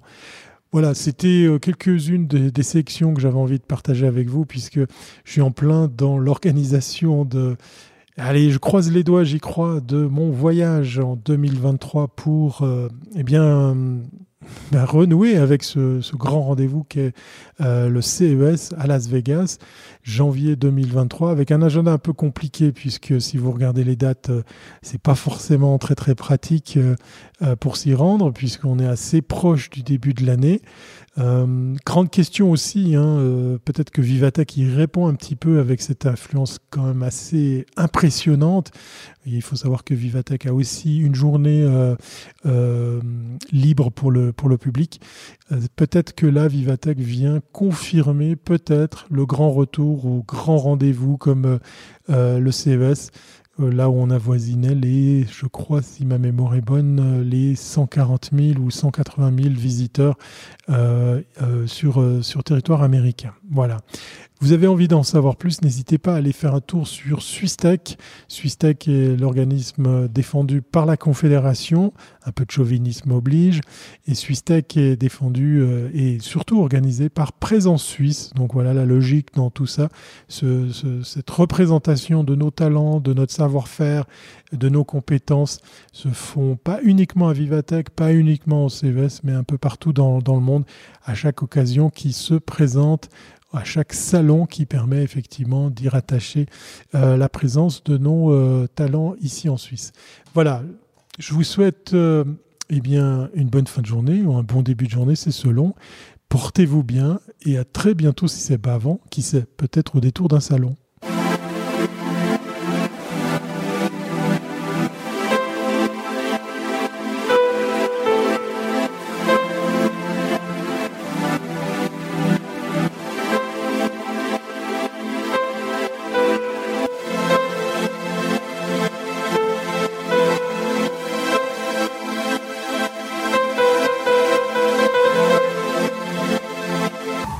Alors ça, c'est un thème qui lui plaît. Je l'entendais encore parler de ça euh, cette semaine. Je parle de Stéphane Ricoul qui était en entrevue euh, sur le sujet euh, à CIBL. Stéphane Ricoul, cette semaine, nous parle de la monétisation de la culture.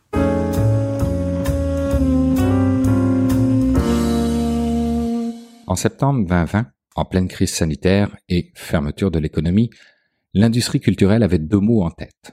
Un qui l'énervait particulièrement à force d'être répété à nauséam et qui était vous devez vous réinventer.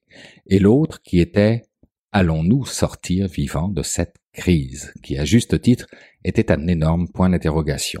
Je me souviens qu'à ce moment précis, étant moi-même sur le conseil d'administration de la vitrine culturelle, j'avais proposé à cette dernière de conjuguer toute la connaissance du milieu culturel que représentaient les membres du CA et leur réseau de contacts avec l'approche de design thinking que mon employeur Talsom utilise communément à travers ses mandats d'accompagnement de ses clients pour des projets de transformation numérique.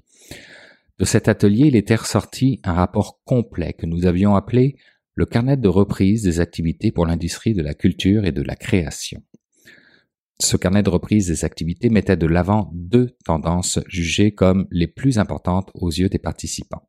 1. L'établissement d'un filet social et économique pour la culture. 2. L'aggravation du problème de la gestion et de la gouvernance des données des consommateurs. Il identifiait également trois signaux de marché face auxquels l'industrie devait adopter différentes postures.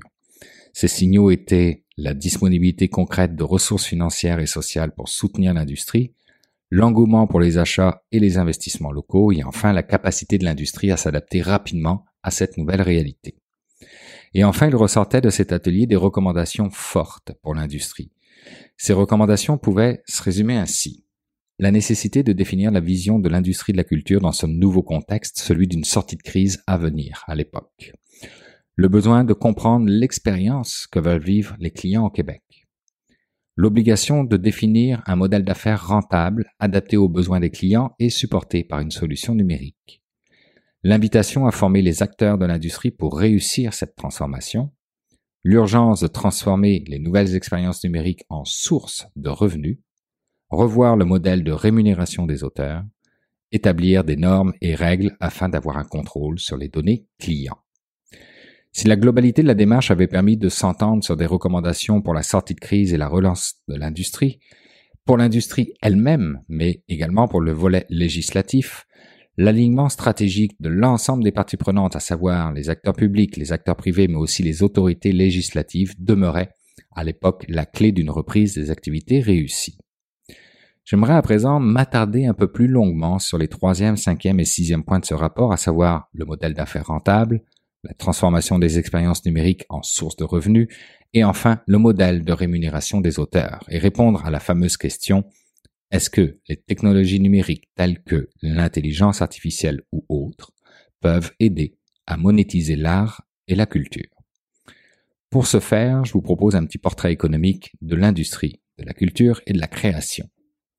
L'écosystème de cette industrie s'inscrit dans une économie et une géographie à la fois mondiale et locale, avec comme indicateur clé le PIB, les revenus et la part d'emploi. Cette industrie, de façon globale, génère environ 3% du PIB mondial avec une occupation de 1% de la main-d'œuvre.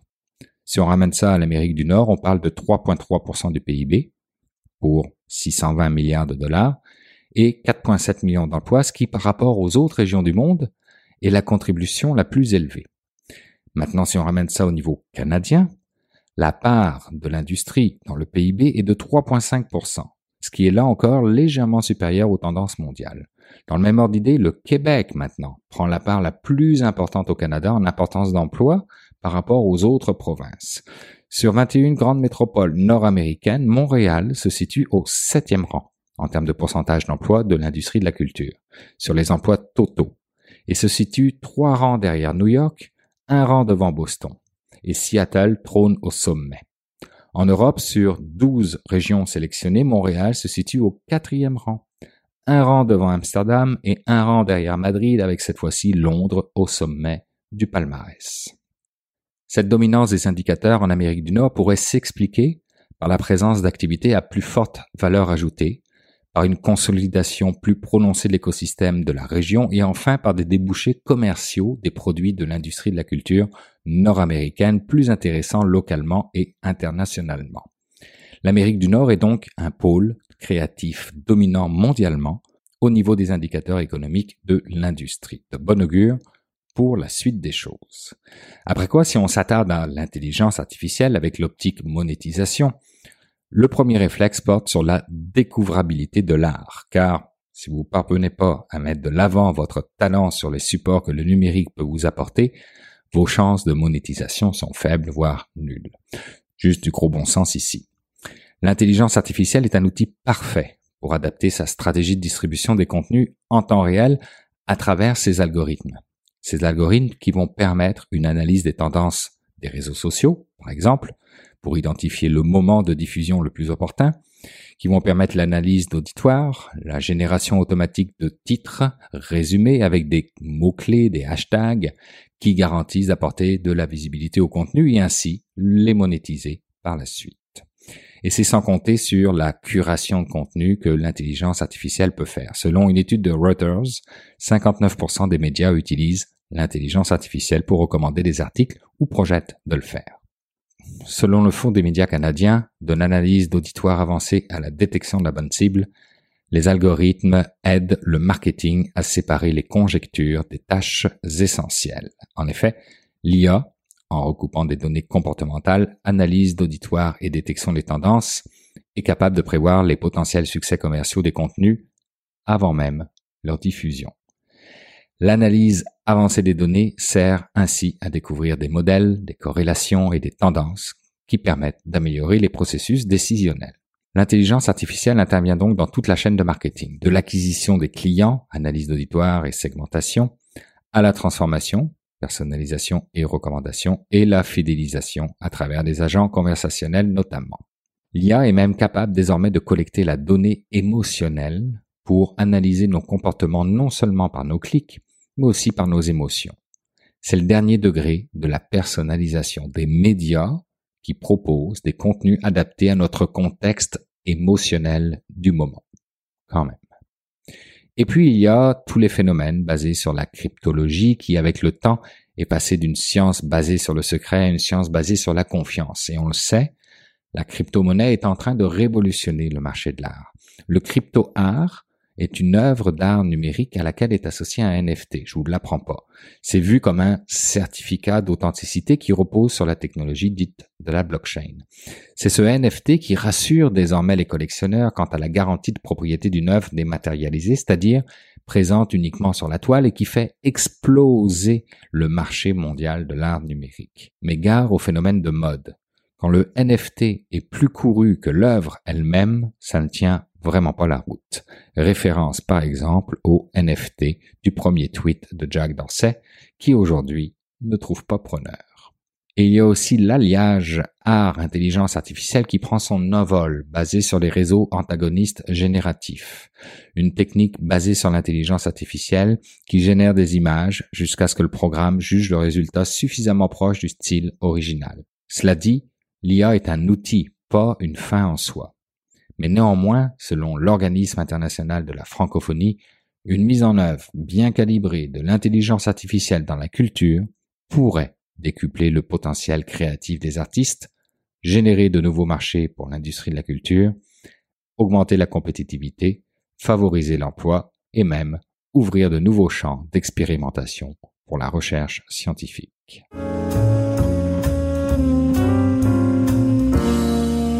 C'est maintenant le temps d'aller rejoindre mon ami Jean-François Poulain. Salut Jean-François. Bonjour Bruno. Jean-François, euh, cette semaine, tu vas nous rendre tous très intelligents et euh, tu vas nous aider à tous se préparer pour euh, quelque chose qui s'en vient très bientôt. On parlait de legal design. Absolument. En fait, c'est pas moi qui va nous aider tout le monde, c'est euh, Stéphanie Roy qui est ah, cofondatrice. ne sois pas humble, hein? c'est par l'entremise de tes bons services qu'on va arriver à comprendre quelque chose. On est comme ça en UX, humble et diplomatique, et diplomate. Donc, Stéphanie Roy, qui est cofondatrice chez Enclair, qui est avocate de formation, elle est legal designer. J'aime beaucoup cette, cette nouvelle spécialisation. Elle est designer légal les designers légal. Et pourquoi designer? Parce que le design, comme on le dit souvent ici, c'est l'art de la simplification. Avant d'être l'art du beau, c'est surtout de la simplification. Et dans le légal, on s'entend que c'est la bébite. Dans le numérique, que personne ne veut toucher. C'est la partie où quelqu'un dit, ah, l'avocat a dit de mettre ça, faut que tu fasses ça, puis tu fais un défilement, puis tu dis OK. Mais chez Enclair, avec euh, Stéphanie Roy et son, son, associé Clément, euh, ils, sont, ils abordent cet aspect-là, eux autres. Ils font de la simplification. Ils sont appelés par des grandes organisations pour simplifier tout cet aspect-là, parce qu'on s'entend, un contrat trop long, c'est un bloc pour un vendeur. Le vendeur, à un moment donné, a tout fait son pitch, arrive le moment de signer le contrat, tu regardes ça, c'est 22 pages, tu dis, il m'en revenait demain il y a moyen de, il y moyen d'outrepasser ça, de toujours rester dans, le, dans la légalité, puis de donner à ton utilisateur l'impression, effectivement, que tu n'es pas en train de lui manger la laine sur le dos. Et donc, dans cette optique-là, cette semaine, j'ai parlé avec Stéphanie parce qu'on a parlé de la loi C27. C'est un projet de loi C27, en fait, qui s'en vient, qu'elle nous explique dans l'entrevue, dans la conversation qu'on a eue, euh, euh, comment ça va être mis en place au Québec et comment ça a un impact sur les gens qui conçoivent les sites et comment ils doivent savoir à qui ils s'adressent parce que la loi va être un petit peu plus sévère à certains aspects que la loi, la loi européenne, si j'ai bien compris. Donc, elle va s'attendre à ce que tu parles le langage de tes utilisateurs. Donc, si tu t'adresses à des techniciens en informatique, tu vas utiliser un langage qu'ils vont comprendre et tu dois expliquer tes conditions d'utilisation. En conséquence de autres, si tu t'adresses à un cuisinier, tu vas avoir un autre langage et il faut t'assurer que tu sois compris. C'est un des aspects de la loi et, même tu vas avoir la responsabilité de, réajuster ton langage euh, deux ans plus tard si ton modèle d'affaires a changé ou si tes utilisateurs ont changé. Donc, je ne sais pas jusqu'à quel point la loi ou qui va vérifier ça sur chacun des sites, mais c'est super intéressant parce que ça appelle aux gens qui font des sites, qui, qui ont, des, qui ont des volets numériques, d'être vigilants à partir du moment où ils vont à être capable ou vouloir aller chercher des informations sur leurs utilisateurs à travers un processus d'e-com ou euh, parce qu'ils vont demander un newsletter ou parce qu'ils ont des cookies sur leur site, ça va être le moment de se demander réellement à qui on parle pour pouvoir parler leur langage et leur dire pourquoi on prend ces informations-là et à quel endroit. Jean-François, quand je te disais que ça va nous rendre plus intelligents, ben voilà, bel exemple. On va écouter tout de suite ton entrevue euh, avec euh, ton invité, euh, Stéphanie Roy. Et puis, ben, quant à nous, je te donne rendez-vous la semaine prochaine. Merci Bruno, à la semaine prochaine. Salut, merci. On écoute tout de suite l'entrevue. Ben, en fait, ces pop-up-là ont vu le jour, là, notamment euh, à la suite d'une réglementation européenne qui a mhm. vu le jour parce qu'il fallait vraiment là, obtenir de façon plus explicite et plus claire le consentement des consommateurs. Et là, maintenant, ça arrive au Québec et au Canada. Donc, évidemment, les entreprises qui faisaient affaire euh, en Europe avaient pas le choix de suivre déjà la réglementation européenne. Mais là, vraiment, le Canada et le provincial au Québec ont décidé de mettre leur loi sur la protection de la vie privée et des renseignements personnels euh, des consommateurs euh, pour les, entreprises privées et, publiques à jour pour s'assurer que vraiment on, euh, obtient bien le consentement des euh, gens avant de recueillir leurs renseignements personnels, notamment votre façon de naviguer sur le site, etc. Si vous donnez votre nom, votre numéro de téléphone, c'est ce qu'on entend par notamment par les renseignements personnels. Donc, les nouveaux projets de loi, puis il y a une loi qui a été adoptée au Québec, mais je voulais vous parler de celle au fédéral parce que là, c'est là où il y a de l'actualité en ce moment.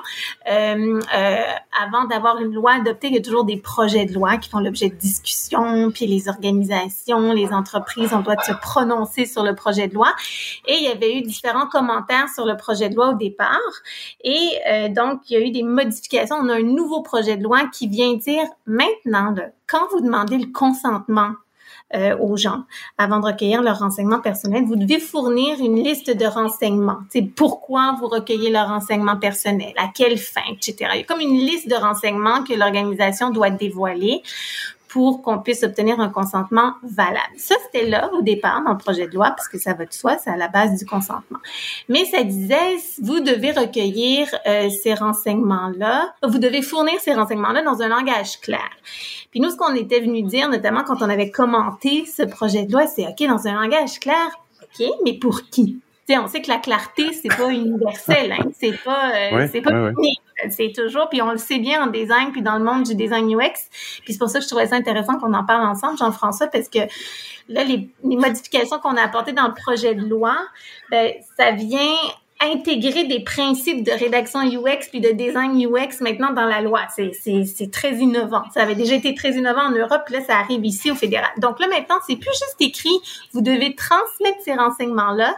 Donc, pourquoi vous recueillez les renseignements personnels, à quelle fin, etc en langage clair, mais vous devez transmettre ces renseignements-là dans un langage clair et qui soit raisonnablement compréhensible pour l'individu euh, concerné par les activités de l'organisation. Donc, par, par un individu visé par les activités de l'organisation. Donc, individu visé, public cible, on, est dans le, le, jargon un peu du monde UX.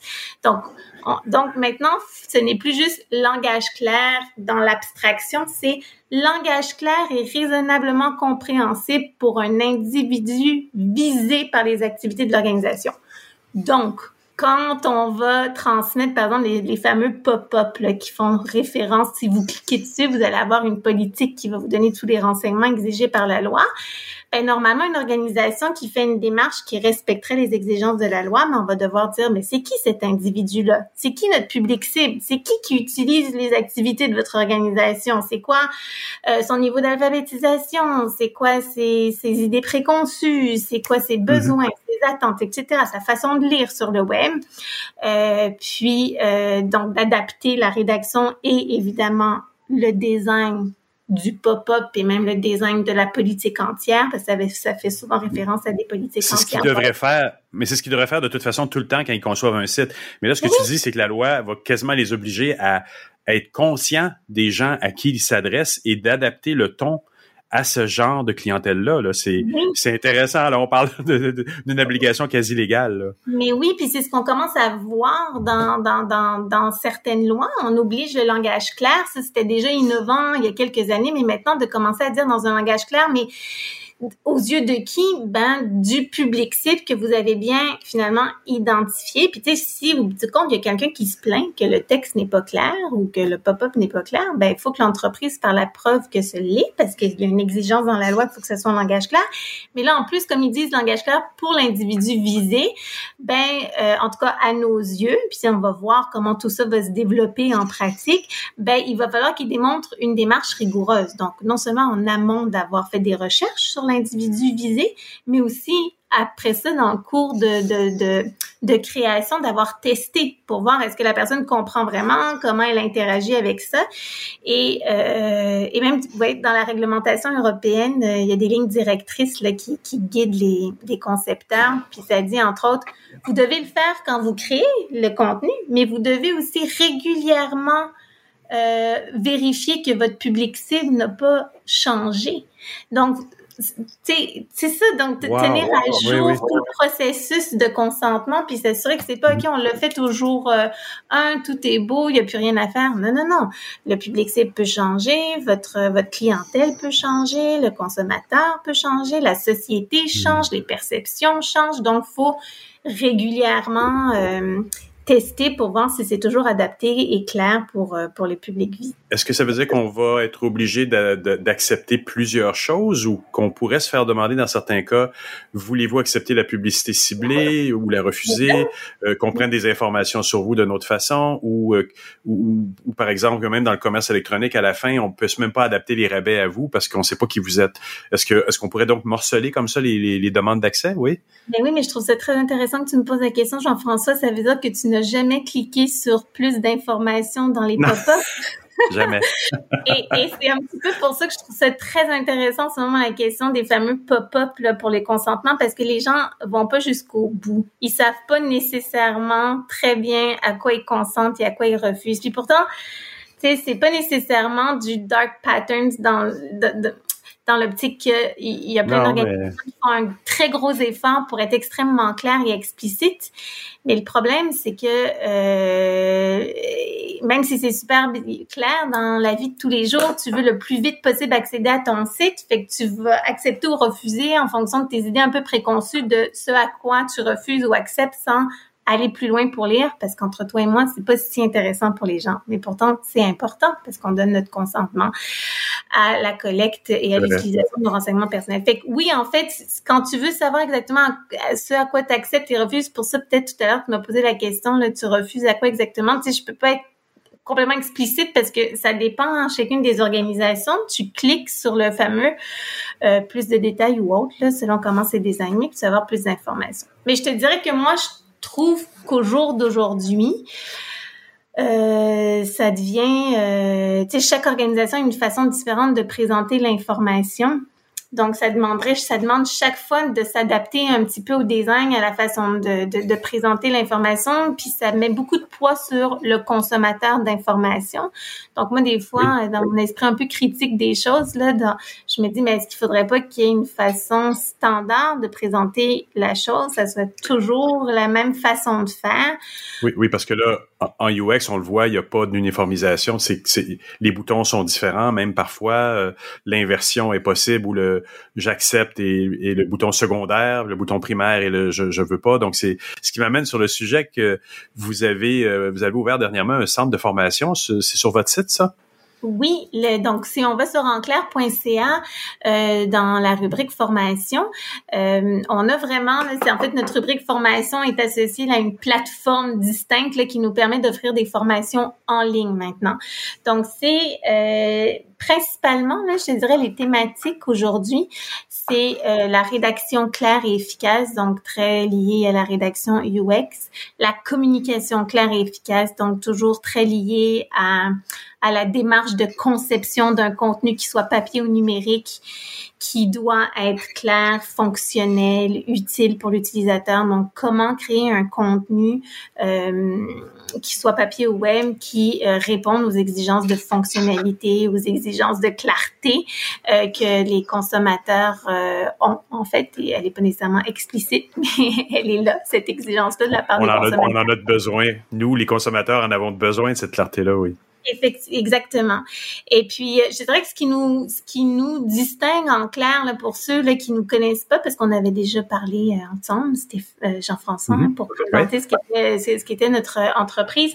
Donc, euh, c'est sûr que nous, on travaille à simplifier des contenus complexes, que ce soit juridiques, administratifs, financiers, etc. Donc, des contrats, des politiques, des rapports, des lettres plus techniques et autres. Donc, ce qui nous distingue dans l'offre de formation qu'on a en ce moment sur le marché en communication, puis en rédaction, euh, c'est que euh, ben nous dans nos formations, on est beaucoup euh, dans l'optique de, de, travailler des documents complexes. Donc nos exemples, nos exercices sont axés sur des lettres, des rapports, des contrats, des politiques, des contenus qui sont vraiment plus techniques. Et donc notamment les techniques de vulgarisation, mais pas juste ça, c'est que c'est dans les organisations, on pense pas nécessairement à travailler ces documents-là tout le temps comme des outils de communication qui sont axés sur les besoins des Oui, tout à utilisateurs. fait. On pense beaucoup aux besoins de l'organisation, mais pas tant comment ils vont être reçus, lus, perçus, compris. Donc, on amène cette approche-là dans les organisations. Puis Dieu sait que les avocats font, font super bien leur travail à ce niveau-là, mais euh, même les avocats eux-mêmes, puis nous, on a de plus en plus, principalement même des demandes de contentieux juridique et de VP juridique, de dire, OK, il faut faire les choses différemment. Et donc, ce qui est intéressant dans nos formations, parce qu'il y a des gens, les gens peuvent s'inscrire individuellement, mais aussi de groupes, euh, puis des groupes variés. Donc, ce qui est intéressant, c'est oui, c'est d'avoir un groupe d'avocats, mais d'avoir un groupe d'avocats avec des groupes euh, du départ, des gens du département de la communication, des rédactions UX, design UX, euh, marketing, etc. Puis c'est souvent quand il y a cette mixité-là dans le groupe que ça suscite des réflexions et des discussions super intéressantes dans les organisations sur les façons de faire. Puis je vous dirais que on a eu beaucoup de gens du monde de rédaction UX dans les organisations ou de communication qui assistent à nos formations, qui veulent faire nos formations pour pouvoir euh, développer un discours auprès des équipes internes. C'est-à-dire, ben, vous avez une façon de travailler avec les équipes juridiques notamment, mais les équipes techniques au sein des organisations. Quel est votre discours? Quelle est votre méthodologie? Euh, donc, c'est un des aspects qui, qui nous démarque, euh, qui nous démarque vraiment. Et vous êtes essentiel parce que si c'est un endroit que personne ose attaquer ou ose aller euh, jouer avec, c'est l'aspect légal des contrats à quelque part dans l'app que tu conçois, dans le site que tu conçois. Personne va dans cet aspect-là. Ils disent ah, ah, ah, c'est le côté avocat, on n'y va pas. En UX writing ou en design, on va pas là parce que c'est l'espèce de magie que personne ne comprend. Mais là, toi, tu dis, il y a autre chose à faire. Venez nous consulter ou venez consulter notre centre de formation. Ah oui, tout à fait, tout à fait. Euh, consultez-le, assistez. Il va y avoir de plus en plus aussi des petites capsules gratuites, donc ça va donner aussi une idée aux gens de, de ce qu'on fait. Euh, mais euh, ça se veut un endroit un peu rassembleur pour quiconque dans les organisations fait de la rédaction ou de, du design d'une façon ou d'une autre, euh, un endroit rassembleur où justement on peut donner de la formation qui fait en sorte que tout le monde se, comprend mieux et qu'on atteint notre objectif de clarté. Génial. Merci beaucoup Stéphanie. On se reparle sûrement bientôt. Merci Jean-François. Eh ben voilà, c'est ainsi que se termine cette édition de Mon Carnet. Merci à nos invités. Merci à Thierry Weber, Stéphane Ricoul et Jean-François Poulain d'avoir été présents cette semaine. Quant à vous qui m'écoutez encore entre vos deux oreilles, merci d'avoir été là jusqu'à la fin. J'apprécie énormément. On se retrouve la semaine prochaine pour une nouvelle édition de Mon Carnet. Et entre-temps, je vous dis au revoir, mais surtout, portez-vous bien.